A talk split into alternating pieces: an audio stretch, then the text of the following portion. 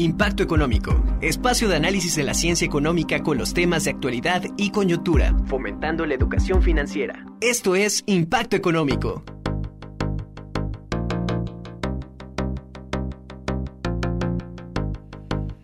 ¿Cómo están? Muy buenas tardes, un gusto saludarlos muy contenta en este 2023 y bueno, para mí es el primer programa del año, pero no para impacto económico. Siempre estamos pensando en todos ustedes porque la verdad es que en estos momentos la economía pues no se encuentra en, en, su mejor estado. Entonces, los precios de todos los productos, no solo de la canasta básica, sino de todos los productos están subiendo y nosotros tan preocupados en impacto económico y por supuesto, eh, como científicos sociales, especialistas en economía y finanzas, estamos a la vanguardia de todos los temas. Por eso el tema de hoy que nos compete es qué hacer ahora que los precios están tan altos. Usted se ha preguntado bueno, ¿qué vamos a hacer? En casita se dice mucho, ¿y qué vamos a hacer si ya no nos alcanza porque los salarios no están incrementándose en la misma medida que los precios? Los especialistas hoy nos comentarán sus mejores consejos para que de alguna u otra manera tengamos alternativas para pues eh, considerarlas a la hora de comprar. Hoy tenemos la colaboración especial de la doctora Beatriz eh, Martínez, quien es profesora investigadora de la Facultad de Economía. Y por supuesto también tenemos hoy en, la entrevista al doctor Humberto Morales Moreno, quien es profesor investigador del ICDE de la UAP. Hoy nos va a presentar un libro que es Ulises Gran y Porfirio Díaz, Militares y Presidentes. Así que no se lo pierdan, estamos en Radio Buap en el 96.9 de FM en la frecuencia universitaria. Así que comenzamos. Soy Ariadna Hernández Rivera y junto con el equipo de especialistas de impacto económico estamos a través de todas las redes sociales en Radio y TV Buap y en impacto económico. Beatriz, ¿cómo estás? Muy buenas tardes, te saludo con muchísimo gusto. Hola Ariadna, ¿qué tal? Buenas tardes. Este, saludándote con un placer y agradecerte, por supuesto, este espacio con tu radio escuchas. Muchas gracias, querida doctora. Es tu, por supuesto, tu programa. Y platícanos de qué se trata esto de la restricción presupuestaria. Eh, abordando un poco lo que cuando es la introducción del programa, eh, doctora, eh, hablabas de cuestiones y conceptos que parecieran básicos, por supuesto, desde la ciencia económica, como productos, canasta básica, algunos consejos que podemos dar, pero eh, sí es muy importante que lo podamos entender todos, porque en realidad lo vivimos cotidianamente y no solo desde los técnicos, ¿no? Que a veces resultan muy complejos, pero que es lo que vivimos cotidianamente. ¿Qué pasa con la restricción presupuestaria? Bueno, el consumidor suele tener eh, una necesidad de diversos bienes y servicios y evidentemente puede elegir algunos por el monto que nosotros tengamos o el monto fijo de dinero que nosotros podamos gastar.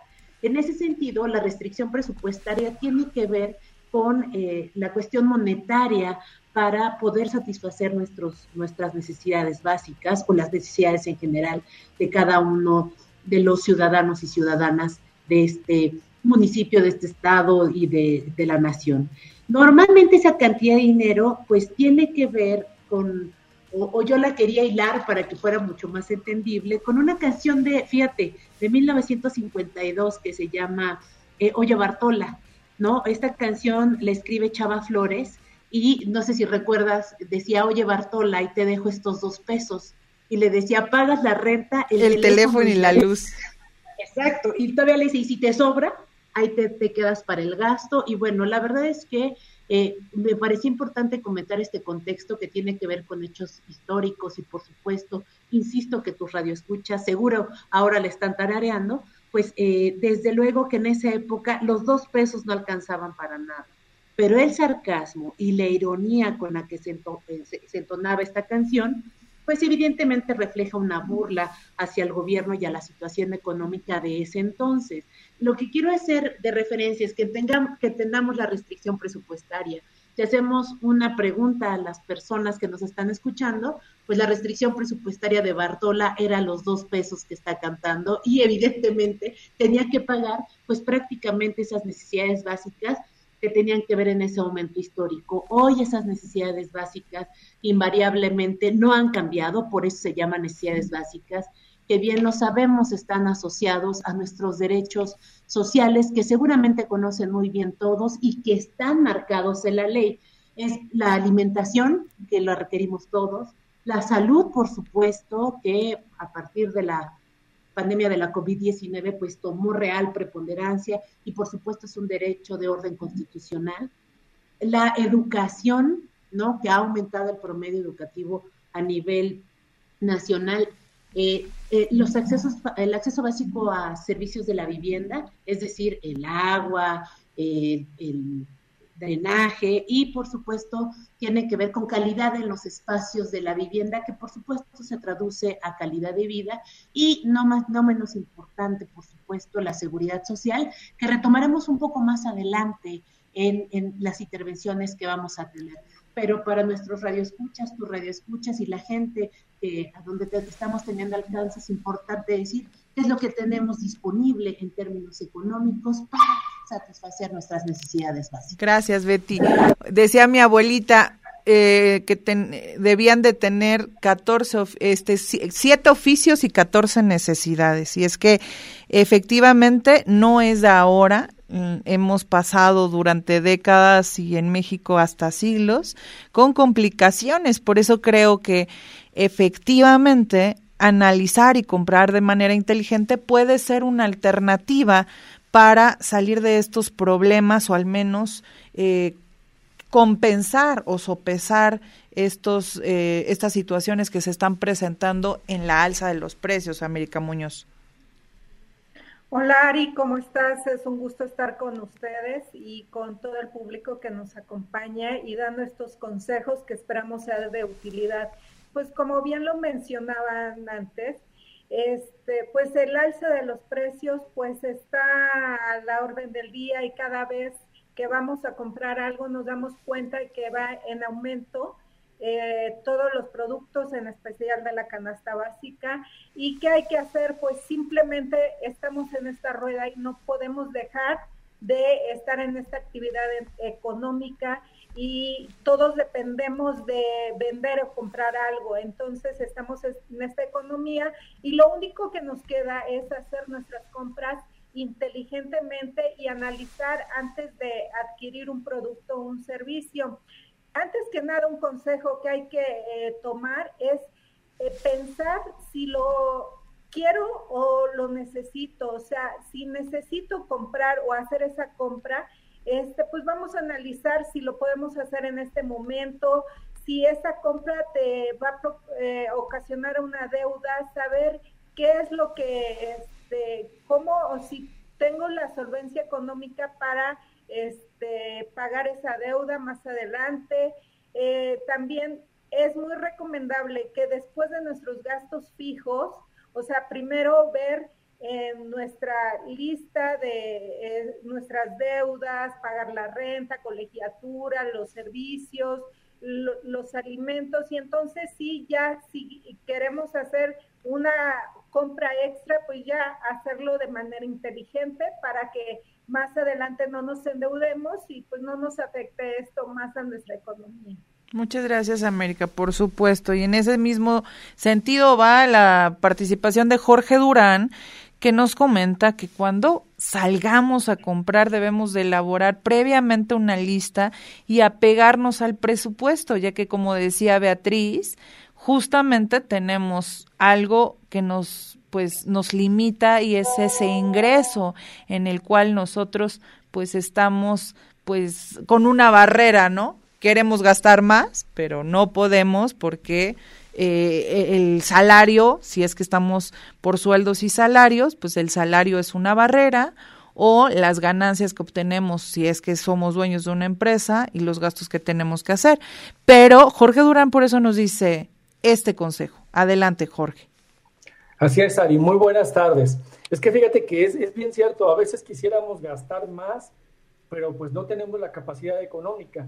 Y, y, y en ocasiones también nos damos cuenta que la, la, pues el tema de comercio, los centros comerciales, todo lo acomodan tan estratégicamente que cuando nosotros llegamos directamente, por ejemplo, a comprar algún artículo de la canasta básica, te das cuenta que desde que entras dice ahí pantallas en, no sé, 20% de descuento, este, o en el caso de las mujeres, a lo mejor algunos este, artículos para maquillarse que están en descuento. Entonces terminas saliendo con muchas cosas que realmente no necesitas y eso porque las estás viendo que según están en descuento. Entonces es la estrategia de la mercadotecnia pues que nos afecta cuando nosotros vamos a comprar y no estamos apegados siempre a un presupuesto. Yo por eso siempre les recomiendo elaborar un presupuesto y ser estricto y apegarse a él. Ese presupuesto tú tuviste que haber hecho, sí, lo tuviste que haber hecho con anticipación. Yo recomiendo hacer un presupuesto de manera mensual para los gastos fijos, los gastos variables,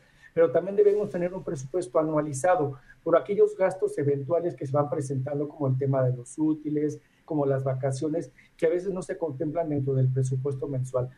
Entonces, ese, eso sí, esa es una... Pues, y de los seguros también, que son tan importantes. la protección, porque realmente no sabes cuántas cosas nos encontramos todos los días.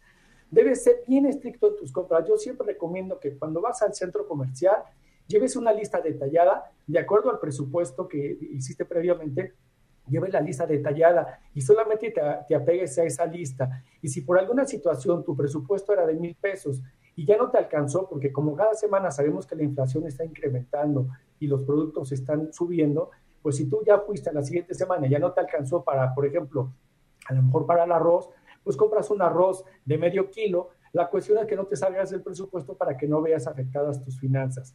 La lista es indispensable, esas sí o sí.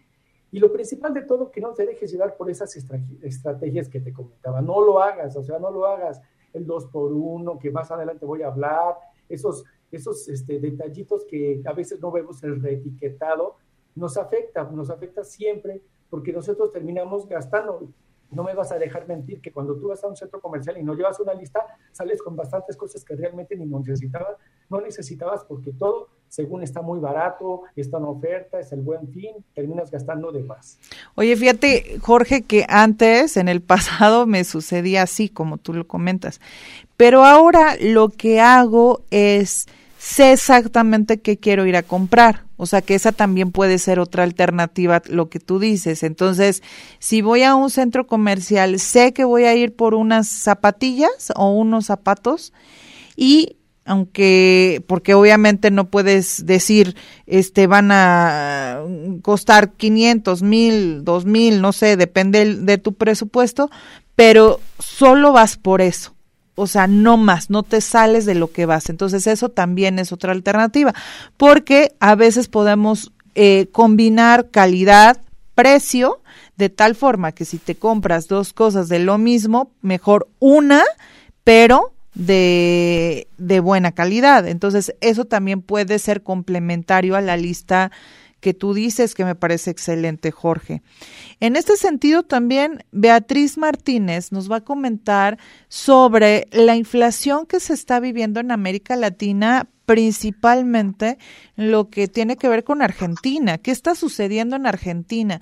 ¿Qué sucede cuando los precios son tan altos que ya se convierte en un problema nacional y por supuesto las personas cada vez acceden a menos productos. Sí, mira, eh, doctora, es importante retomarlo por una situación.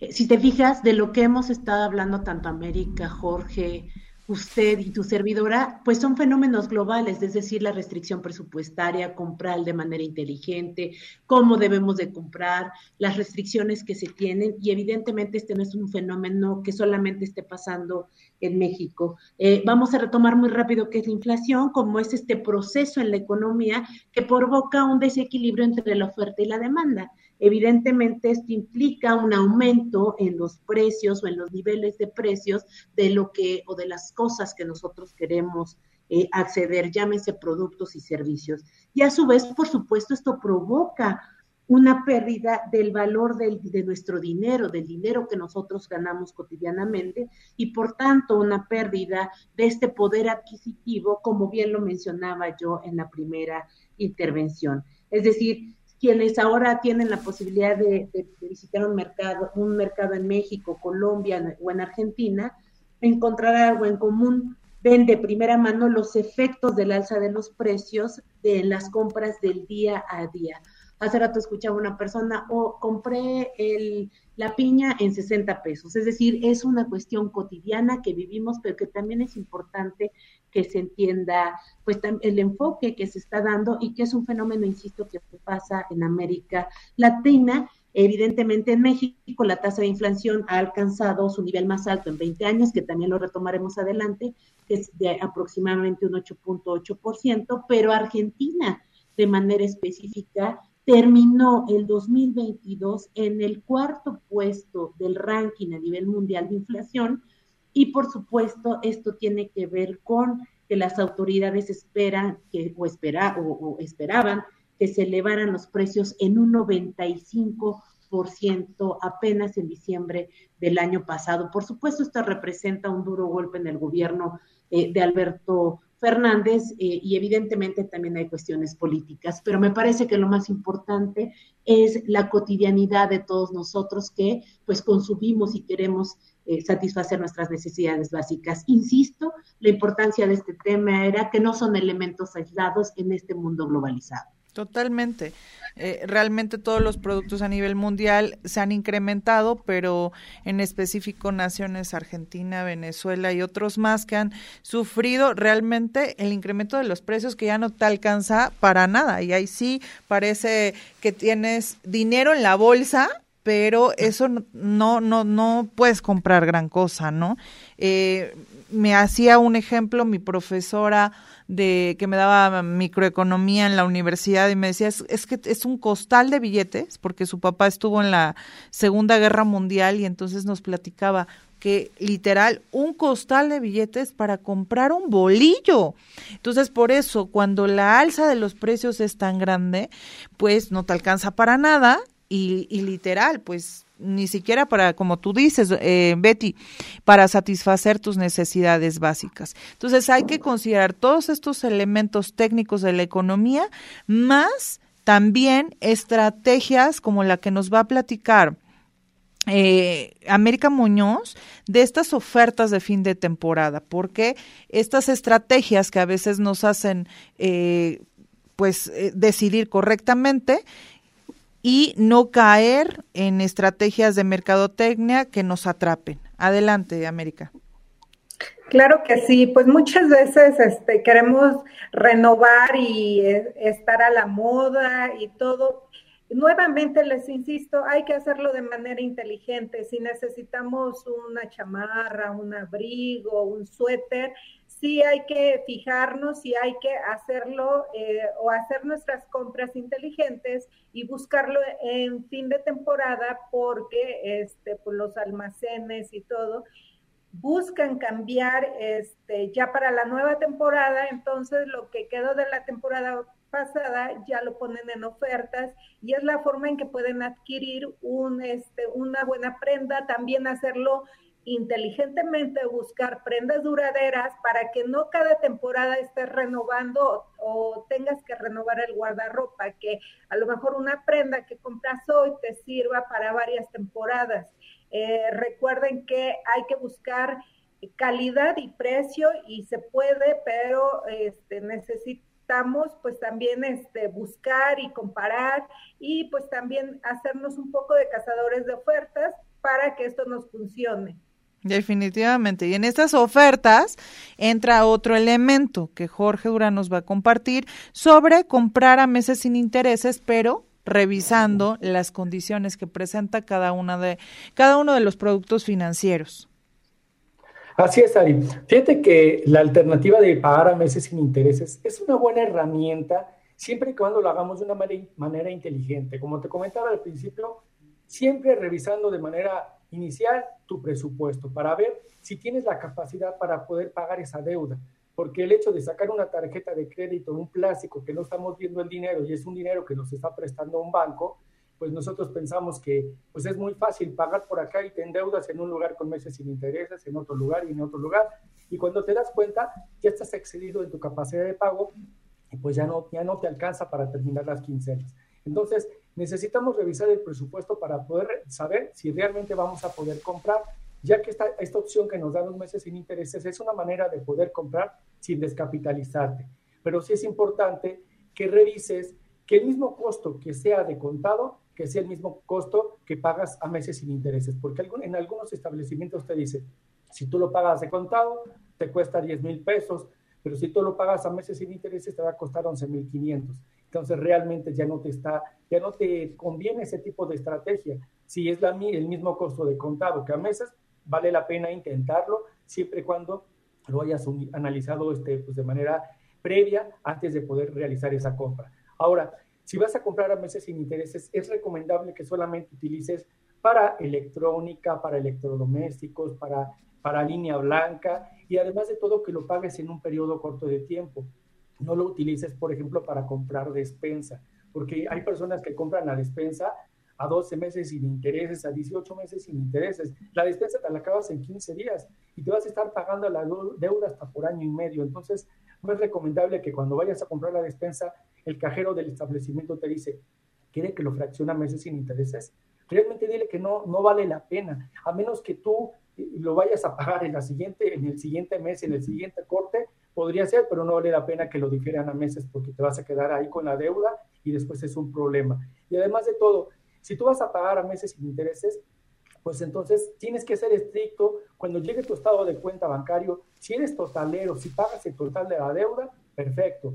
Pero si de la deuda que no está a meses estás pagando solamente el pago mínimo, entonces busca la manera que pagues ese pago mínimo que pagas de la otra deuda que tienes, más adicionalmente el monto de los meses sin intereses que tienes agendado para ese mes. Porque si no, pues si todo lo pagas el pago mínimo, entonces de nada sirvió la estrategia porque vas a estar pagando a meses sin intereses, pero vas a estar pagando intereses de toda tu deuda, aunque lo hayas metido a meses, y según tú tienes la idea de que lo estabas pagando sin intereses, pero realmente no, porque estás pagando solamente el mínimo. Entonces esto afecta a tus finanzas y pues es un cuento de nunca acabar. Sí, ahí me parece, creo que hay que poner mucha atención. Eh, efectivamente, hay que pagar al, o sea, si usamos los meses sin intereses, lo menos posible, porque de repente llega una, una promoción nueva y ya se te juntaron tres o cuatro y cinco cosas y luego ya si estás en el mes 12 dices, ¿de qué debía? ¿No? Entonces, mejor en el menor tiempo posible. Eso me parece excelente. Que te momento. Y luego todavía si vas a las otras tiendas, la tienda amarilla, la tienda azul, que son los pagos chiquitos, que no está relacionado con una tarjeta de crédito y que son esos pagos chiquitos que son a 3, 4, 5 años de un producto, de un celular que tal vez en 6 meses echas obsoleto o ya no lo tienes, pues imagínate cuántas veces vas a pagar el producto que ya no lo tienes y te estás, está sumando a esas deudas que ya tienes en tu, en tu, este presupuesto. Totalmente de acuerdo, Jorge. Y dándole una perspectiva muy de eh, jóvenes universitarios a este programa. Ana Rosa Mota, quien ha colaborado con nosotros durante varios meses, haciendo justamente aquí su servicio social, hoy la tenemos como invitada para que nos platique cómo viven los universitarios la subida de los precios y cuál es su sentir ante pues este tipo de situaciones. Hola a todos, buenas tardes. Bueno, yo creo que los universitarios lo vemos en cosas tan simples como ir a comer. Todavía antes de las vacaciones navideñas, ir a desayunar, no sé, un plato de chilaquiles con café, que eso te costaba 60 pesos, regresando de las vacaciones navideñas ya tienes que pagar 68. Y aparentemente podríamos decir que 8 pesos no es nada, pero si sumamos un desayuno diario a la semana, creo que tenemos una cantidad considerable eh, que podríamos estar invirtiendo en otras cosas.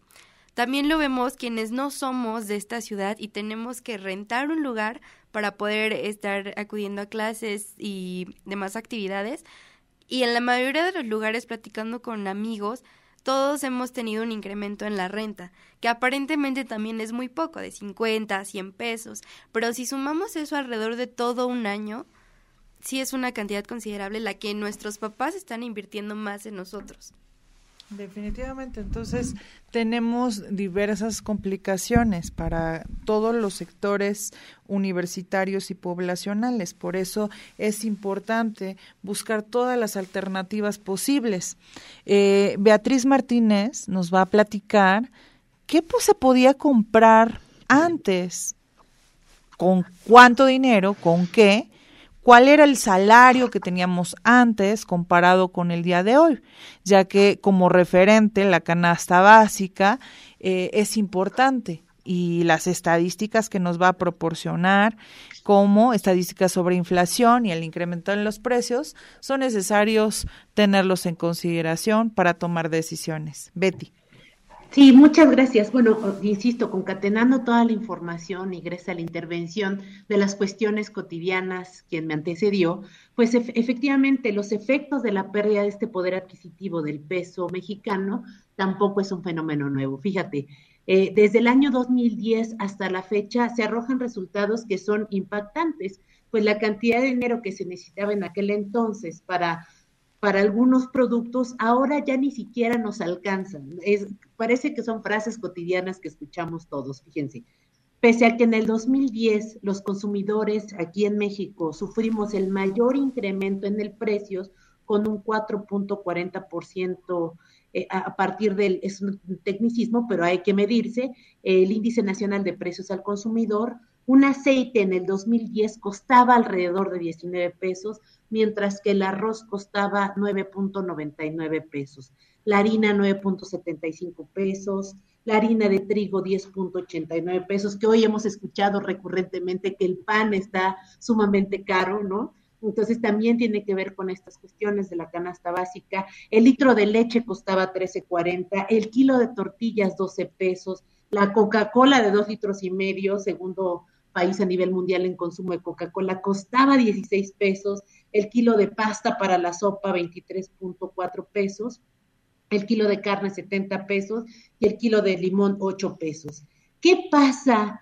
Eh, ¿Qué pasaba antes eh, en, el, ¿Qué pasa o en el 2022, 2023? Pues ya no alcanza para comprar prácticamente nada, ¿no? Es decir, dos raciones de algo que comprábamos hoy no nos alcanza ni para comprar la mitad de eh, alguno de los productos antes mencionados. Por ejemplo, el precio de los mismos productos, el azúcar actualmente está en 34 pesos, la harina de maíz en 17 pesos, la harina de, la harina de trigo 21 pesos, es decir, prácticamente es el doble de los precios que se tenían hace no más o aproximadamente 12 años. El kilo de tortillas está en 23 pesos, que forma parte de nuestras cuestiones comunes que consumimos los mexicanos. La Coca-Cola cuesta 33 pesos. ¿no? 13 años después, el kilo de pasta 30 pesos y el kilo de carne que costaba 70 pesos, hoy cuesta 144.63 pesos.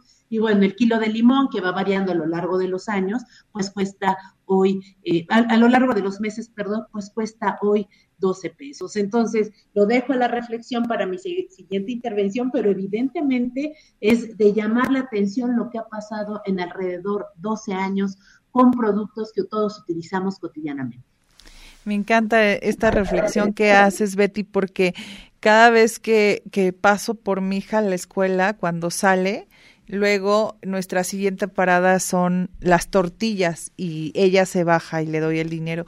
Entonces dice, mami, ya subió un peso y luego otro peso. Oye, mamá, ¿dónde vamos a parar? ¿No? Y es una niña que acaba de cumplir 13 años. Pero bueno, y eso es ella, que no, aún todavía no gana el dinero, pero los que ganamos el dinero qué onda con estos precios. Entonces, eh, hay que seguir buscando estrategias y eso es una, un momento de reflexión, pero también eh, me parece que, como tú bien lo mencionas, no es un elemento solo de México, sino es un elemento que lo vivimos en todos los países del mundo. Lo que sí depende es las políticas eh, públicas y las políticas monetarias que hacen en cada uno de los países para contener estas, estas inflaciones que nos afectan definitivamente a, todos los sectores sociales. América Muñoz nos va a compartir eh, sobre las marcas blancas, son una buena opción. América. Claro que sí, Ari, pues como tú lo dices, son una buena opción y sobre todo cuando los precios de la canasta básica van en aumento. Pero lo vamos a seguir comentando, América. a un modelo que tiene algunas décadas ya funcionando y generalmente es una asociación de grandes cadenas de supermercados, distribuidores y fabricantes que buscan competir con, eh, este, con estas marcas blancas en diferentes líneas de producción. Y bien, este modelo, pues lo que va a hacer es que nos ayude a por lo menos comprar este, lo, lo básico en nuestro, este, nuestra alacena, porque generalmente manejan precios más bajos y van como de la mano o este con una marca líder en el mercado. Entonces, son muy similares los productos y esto pues nos ayuda porque como te digo tienen costos más bajos, este pues tienen el, el producto es muy similar al de línea y pues una desventaja podría decir que mucha gente dice que no tienen eh, que consumen estos productos, pues que la calidad no es la misma. Pues vamos a ir a un corte, América, porque me parece que esto es importante que sigamos comentando. Vamos a ir a un corte y regreso contigo, este, América, por supuesto, después de la entrevista del doctor Humberto Moreno.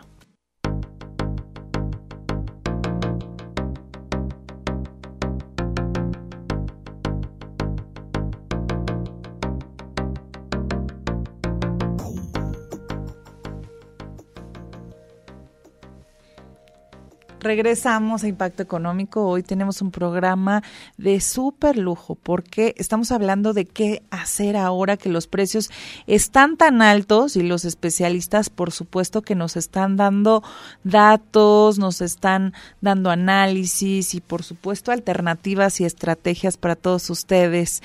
Eh, Hoy tenemos una entrevista, antes de continuar con esta, con esta, este programa tan especial, hoy tenemos una entrevista con el doctor Humberto Morales Moreno. Él es profesor investigador del ICDE de la Benemérita Universidad Autónoma de Puebla y nos va a presentar este fantástico libro Ulises Gran y Porfirio Díaz, militares y presidentes. Eh, en su libro, el autor nos comparte la participación y trascendencia de los militares Gran y Díaz durante la intervención norteamericana, así como la vida política y su papel en el gobierno eh, mexicano. ¿Cómo estás, estimado Humberto? Te agradezco tu participación y sobre todo nos presentes este maravilloso documento de investigación.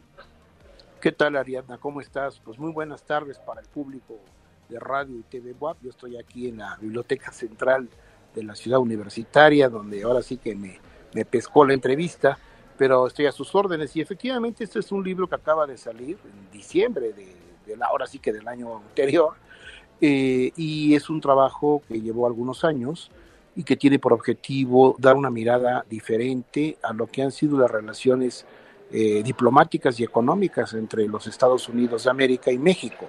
Entonces la idea del libro es mostrar una cara eh, de trayectorias personales de dos militares que, aunque se enfrentaron en la batalla del Molino del Rey, en la guerra de intervención norteamericana en México, en realidad no se llegaron a tratar sino hasta que ambos fueron presidentes eh, Grant de los Estados Unidos y Porfirio Díaz de México.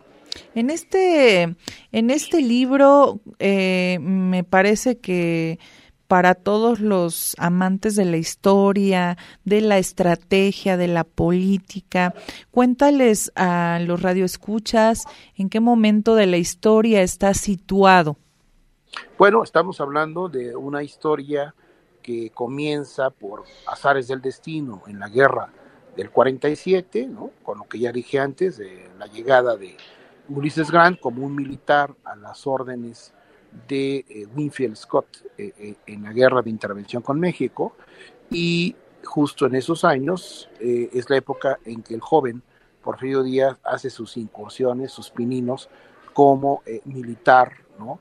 en su natal Oaxaca. Y esta historia va de ese año, de lo que fue el final de la guerra con Estados Unidos, a prácticamente la muerte de Ulises Grant en 1885 y como ya Díaz como general y presidente le da un vuelco a su política económica con respecto a los Estados Unidos que va a desembocar en lo que van a ser las inversiones eh, extranjeras, sobre todo europeas, ya a finales del siglo XIX.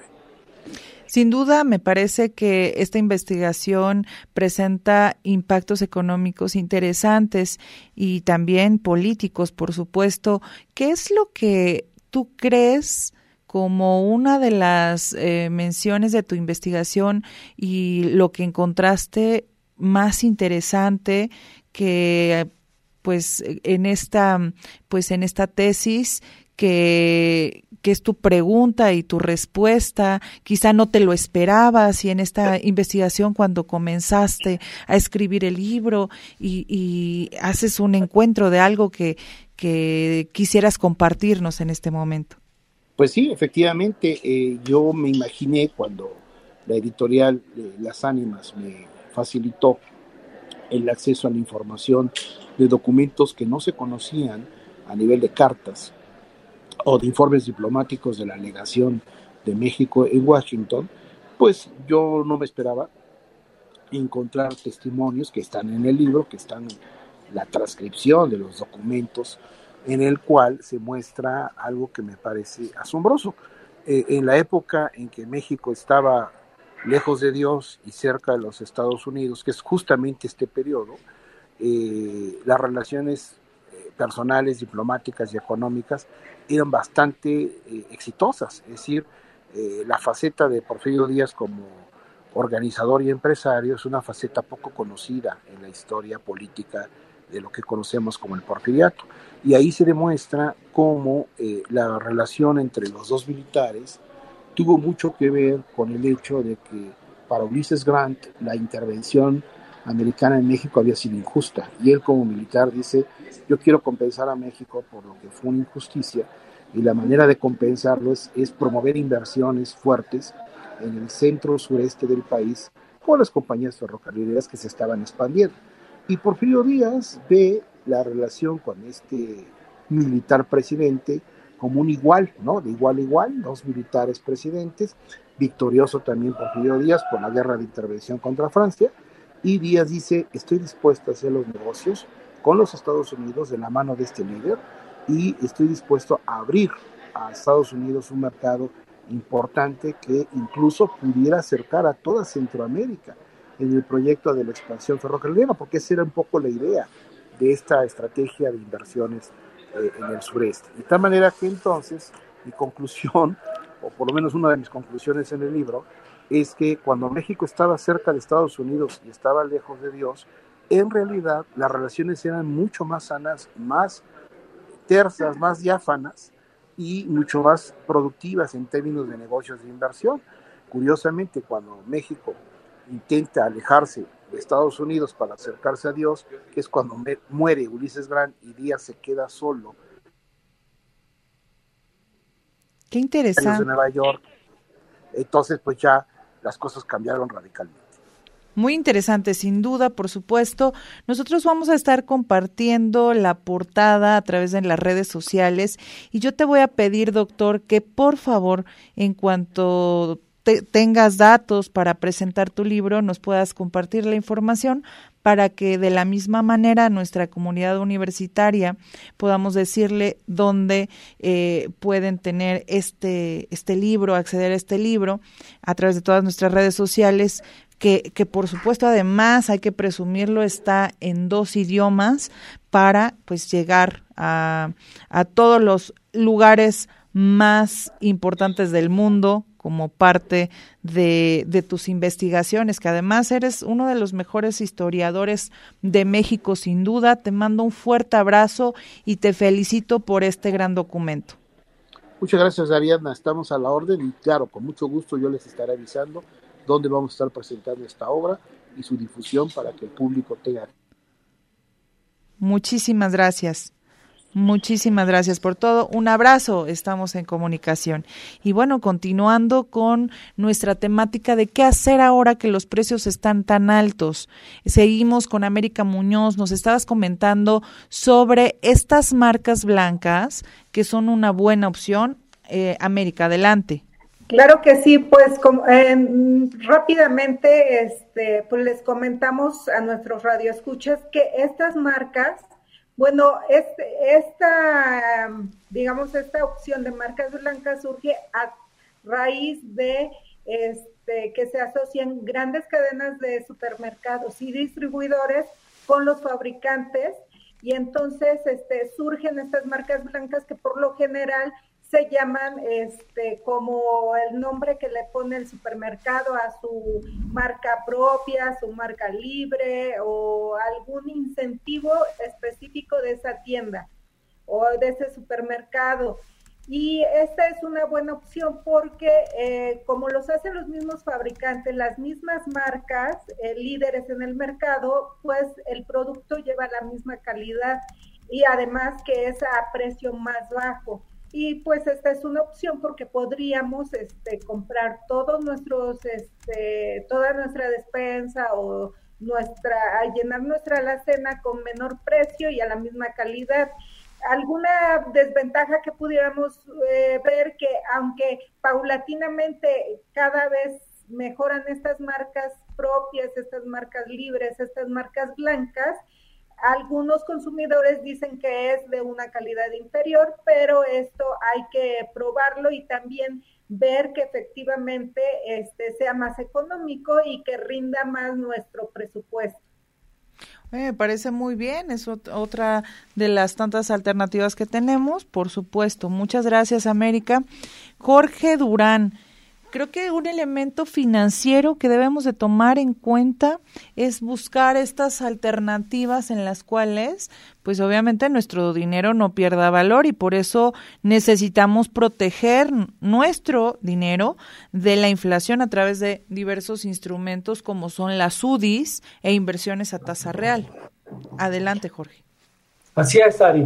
Pues mira, en estos momentos que tenemos una inflación tan alta, pues realmente el poder invertir en UDIs es una excelente alternativa. Quiero, para poner en contexto, quiero que la gente entienda, nuestros escuchas, que una UDI es una unidad de valor que tiene la finalidad de conservar el valor adquisitivo. Estas fueron creadas en el 94 tras la crisis que se dio y esto es para proteger, era para proteger pues, los créditos que tenían en ese momento pues, los bancos y no, se, y no perdieran ante, ante las devaluaciones. Este, hoy en día las UDIs se emplean para proporcionar una referencia de capital ya sea invertido o prestado, tomando en cuenta una, unidad diferente al peso y que se está ligando directamente a la inflación del país. Con esto se busca que pues, el dinero de la, de la gente o de los bancos no pierda su valor por la inflación. Hoy en día, por ejemplo, la UDI cuesta 7.67. Cuando se crearon el 4 de abril del 94 comenzaron con un peso. Y es que un beneficio que tenemos que haya inflación es invertir en UDIs pero no pedir un crédito en UDIs, porque hoy, hoy, en día todavía se siguen manejando créditos hipotecarios en UDIs. Entonces, esto no es nada recomendable porque tú comienzas con una deuda pequeña, pero conforme va pasando el tiempo, pues va creciendo por la inflación. Sin embargo, el invertir en UDIs sí vale la pena. Estos instrumentos los puedes encontrar en los bancos, por ejemplo, las aseguradoras pues manejan instrumentos en UDIs que están indexados a la inflación y que van creciendo y que le van dando una solidez y una seguridad a tu dinero porque tú contratas un producto que dice, a lo mejor contratas mil UDIs y en 10 años quieres tener esas, esas mil UDIs que tú estuviste ahorrando, pero va, van a crecer al valor, al valor que, pues, que estuvo creciendo por la inflación. Otra manera también de poder ahorrar en este momento, que es una buena alternativa, pues es invertir en CETES. Hoy en día, por ejemplo, el CETE está dando un rendimiento promedio del 10%. Hace algunos años veíamos que estaba en el 12, 3% eh, si tú quieres invertir, por ejemplo, en CETES, hay una página del gobierno federal que se llama CETES Directo, en donde tú puedes invertir desde 50 a 100 pesos y puedes hacerlo de una manera totalmente segura, fácil, porque lo único que requieres es ser mayor de 18 años, tener una cuenta puente de donde se va a transferir el dinero a la cuenta de Banco de México para que tú puedas invertir. Es, es dinero, digamos, líquido, porque si tú lo necesitas, antes de cierta hora lo pasas a tu cuenta y ya lo tienes disponible. Lo ideal es que se deje un buen tiempo para que ese, pues esa capitalización del dinero haga su efecto y pueda crecer, pues no sé, dos, tres, cuatro años, para que si tenga, valga la pena, pues que tengamos el dinero detenido y además de todo, lo importante de todo, que no, no, va a crecer, no va a perder su dinero en el tema de la SUDIs por la inflación y en el tema del CETE, pues porque en este momento está dando muy buen rendimiento. Claro, por supuesto. Entonces, tú hablas de lo que hay que hacer y de lo que no hay que hacer es dejar dinero guardado debajo del colchón o debajo de la almohada, porque ahí es, con una inflación tan alta, pierde el valor el dinero. Entonces, aguas con eso, porque pues ya lo, ya lo han estado comentando los especialistas después, ya no vale el dinero, ya no tiene ningún valor, así que hay que tener mucho cuidado cómo manejamos en este momento nuestro dinero. Y Beatriz Martínez nos va a hablar sobre la realidad mexicana en cuanto a la informalidad, que estamos en un país con una informalidad bastante alta.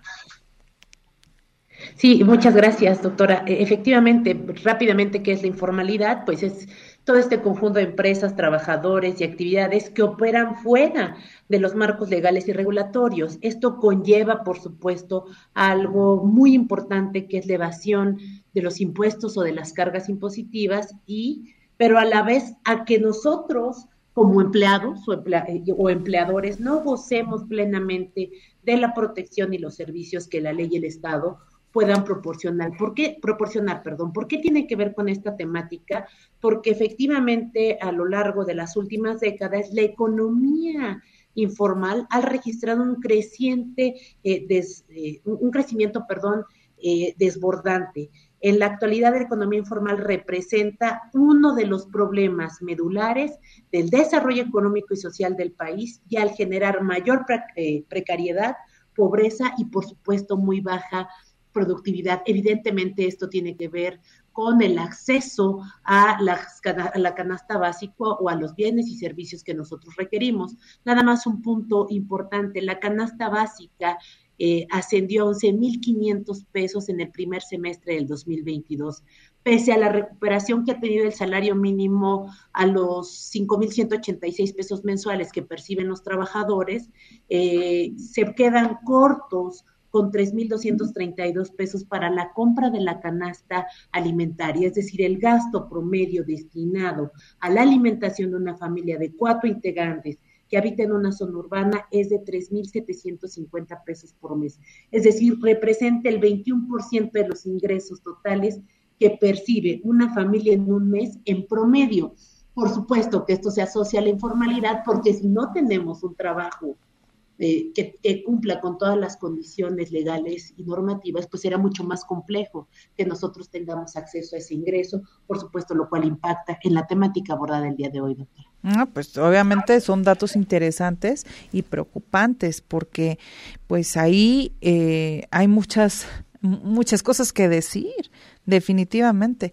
Em, gracias Betty por esta información porque definitivamente necesitamos necesitamos más políticas públicas que, apoyen a pues a solventar todos estos gastos que tenemos, porque tú dices ese 21%, pero y si le agregamos adicionalmente todo lo que es salud, educación, eh, vivienda, etcétera, todo esto, pues obviamente a la gente en general, a la gente promedio no alcanza, ¿no? Entonces, eh, son datos interesantes. Gracias, Betty. América Muñoz, hablando ya en serio sobre estos gastos hormiga que efectivamente nos quitan, pues, mucho de nuestro dinero. Sí, Ari, efectivamente. Siempre hablamos de los gastos hormiga, que son una parte que debemos tomar muy en cuenta, identificarlos porque son eh, gastos que sin darnos cuenta pues van mermando este, nuestro, nuestra capacidad económica. Y pues comúnmente pues ya sabemos, yo creo que cada quien sabe qué hábitos tiene y creo que fácilmente si nos ponemos a analizar cada uno, pues podemos detectar varios gastos hormiga y que en eso se nos van yendo nuestros recursos sin un beneficio pues considerable, ¿no? Entonces, pues ya sabes, comer este en la calle o pedir comida a domicilio, este, pues no sé, los dulces, los cigarros, los chicles, el agua embotellada, el cafecito de la tienda de conveniencia, en fin, o sea, hay que hacer un análisis es recomendable hacer un análisis, identificar estos gastos hormiga y pues, como lo comentaban anteriormente, hacer un presupuesto exactamente con todos nuestros gastos fijos que necesitamos incluidos ahí, la renta, luz, servicios, todo, este, alimentos y pues también ah, es importante a esos gastos hormiga contrarrestarlo con buenos hábitos, por ejemplo, si compro agua embotellada, pues llevarme mi botellita, mi termo de agua a todos lados, este, eh, tratar de hacer comida en casa y llevarme mi lunch a la escuela, al trabajo, donde sea, evitar las compras compulsivas, también revisar las comisiones de los bancos por usar tu tarjeta de crédito, retiro en efectivo, pagar este, fuera de la fecha de, pago.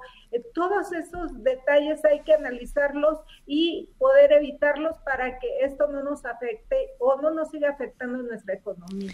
Claro, América, porque, o sea, hay cosas que, que consumes, por ejemplo, eh, recuerdo que fui a dar una, una capacitación, un taller a profesores de economía de la UNAM y me decían, oye, pero yo tomo café. Sí, pues puedes seguir tomando café, pero ahora en lugar de comprarte todos los días tu cafecito de la sirenita o tu cafecito rojo, entonces llévate un termo y hazte tu café y vas a ver una cantidad exorbitante que vas a este reducir o como tú lo decías, tu agua llévate en lugar de estar contaminando, llévate y rellena este tu garrafoncito individual, ¿no? Entonces creo que eso es muy importante, o sea, eh, no es que se eliminen al 100%, pero se disminuyen y habrá otras cosas que las transformes, ¿no? Entonces hay algunos gastos como comer fuera de casa, entonces prepárate tu comida y llévate tu lunch, ya sea a la universidad o a tu centro de trabajo, y vas a reducir, por supuesto, enormemente porque esos gastos hormiga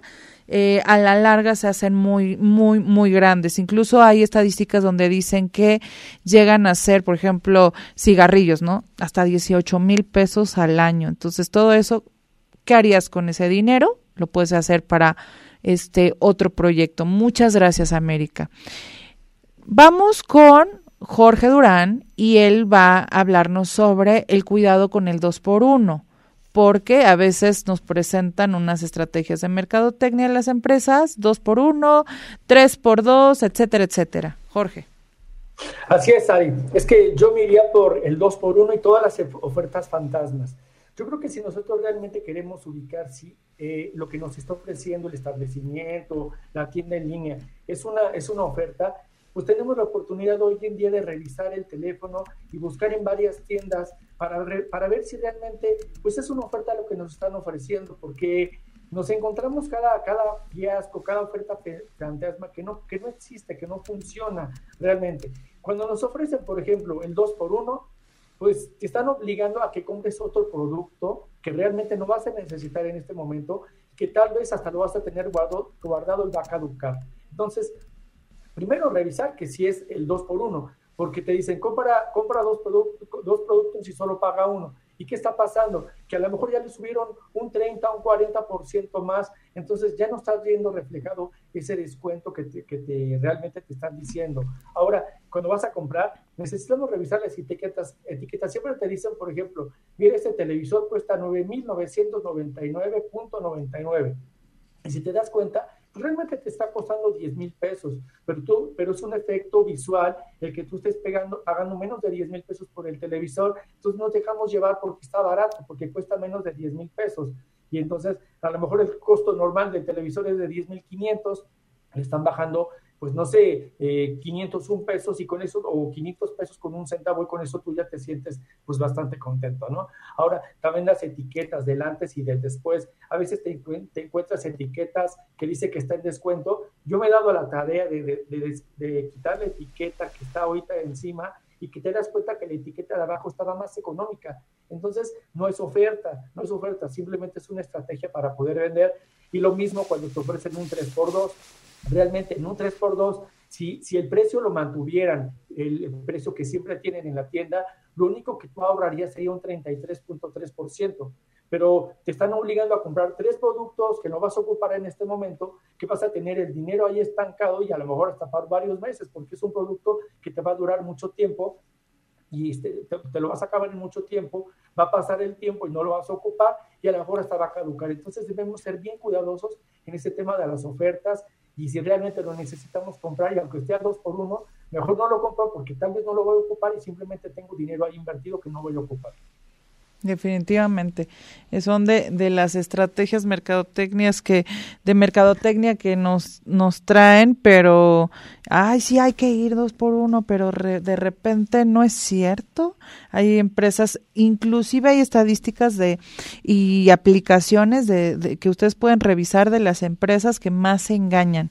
Yo les puedo decir solo el color, una este, que para que nos metemos en problemas, pero sí hay empresas de esas grandes, grandes, grandes, de colores muy atractivos y eh, tienden a engañar. Entonces, primero su, este, bajan el producto, luego suben el precio muy alto y después ya se ponen a mitad de precio o al 2 por 1 o pague este y lleves el segundo. Entonces hay que tener mucho cuidado, como dice Jorge Durán. América Muñoz nos va a platicar sobre la inflación es buena o mala y si la comparamos con la deflación, ¿qué sucede? Claro que sí, Ari. Este, pues mira, como ya se comentaba anteriormente, la inflación pues es una alza generalizada en los precios, sobre todo de la canasta básica, y pues que este último año pues ha crecido este pues algo considerable. Y pues esto aparte de que se debe al, al alta de los precios, también se debe a un este que hay eh, circulante, la moneda eh, tiene una mayor circulación, entonces esto pues da a que suban más los costos y pues además que la población en general pues tiene los mismos recursos, está ganando lo mismo, entonces no puede comprar lo mismo que compraba anteriormente porque este, la, la economía, bueno, la población sigue teniendo los mismos ingresos. Y esto, pues, esto es la inflación a grandes rasgos. Y la inflación, pues, como nuestros radioescuchas lo, lo imaginan, pues es lo contrario a la inflación. Pero esto no necesariamente es bueno.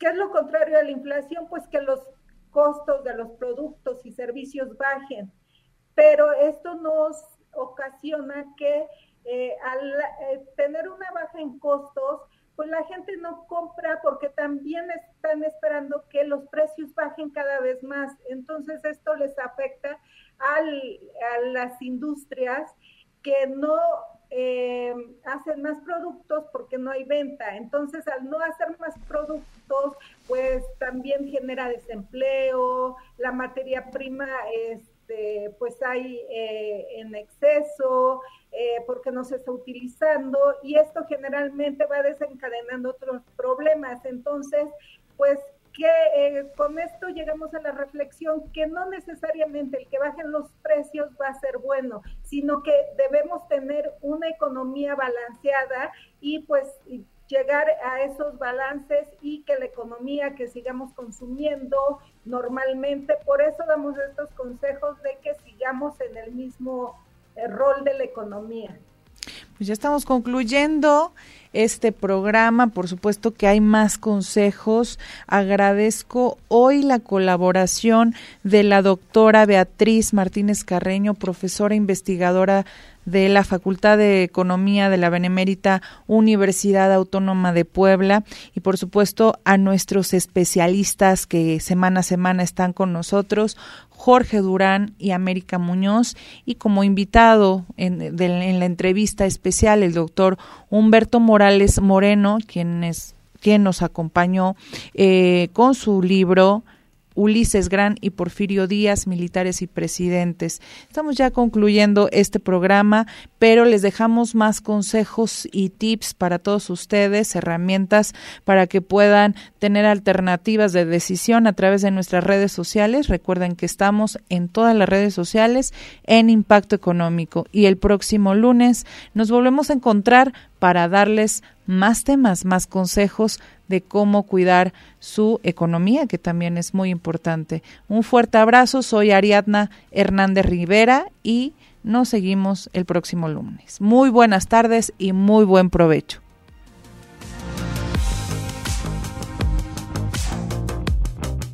Impacto Económico, espacio de análisis de la ciencia económica con los temas de actualidad y coyuntura, fomentando la educación financiera. Cada lunes, 12.30 horas.